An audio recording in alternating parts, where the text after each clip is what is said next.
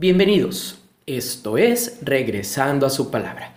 El pasaje que hoy nos hace regresar está en 1 Corintios 13:5. El amor no guarda rencor. Cuando la gente nos hiere y luego se disculpa, tal vez digamos que perdonamos, pero al igual que un perro que no suelta su hueso, puede que dejemos que nuestra mente siga recordando insultos pasados. En 1 Corintios 13:5, Pablo declaró que el amor no guarda rencor. Usó un término contable que describe el asentamiento de números en los libros. El amor hace lo contrario. No lleva un registro de cosas malas. Más bien, el amor perdona y rehúsa mantenerlo en los libros. Si quieres recordar algo, lo repites una y otra vez. El niño repasa las tablas de multiplicar. La actriz ensaya su libreto. Uno repasa los nombres que desea recordar. Pero el amor olvida heridas pasadas deliberada y conscientemente y se las entrega a Dios.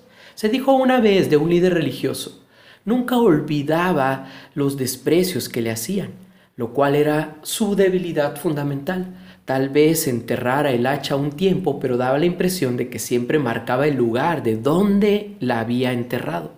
Contrario a él, cuando el pastor William estaba escribiendo tarjetas de Navidad, un amigo notó un nombre y comentó, ¿no te acuerdas de cómo te despreció? El pastor contestó, claro que me acuerdo, pero también me he acordado de olvidar. Querido hermano y amigo, Jesús nos da la oportunidad en esta temporada navideña de acordarnos de olvidar. No permitas que el rencor destruya lo que Dios ya hizo en ti y eche a perder esta Navidad. Recuerda, si quieres disfrutar tu vida cristiana, acuérdate de perdonar y luego acuérdate de olvidar.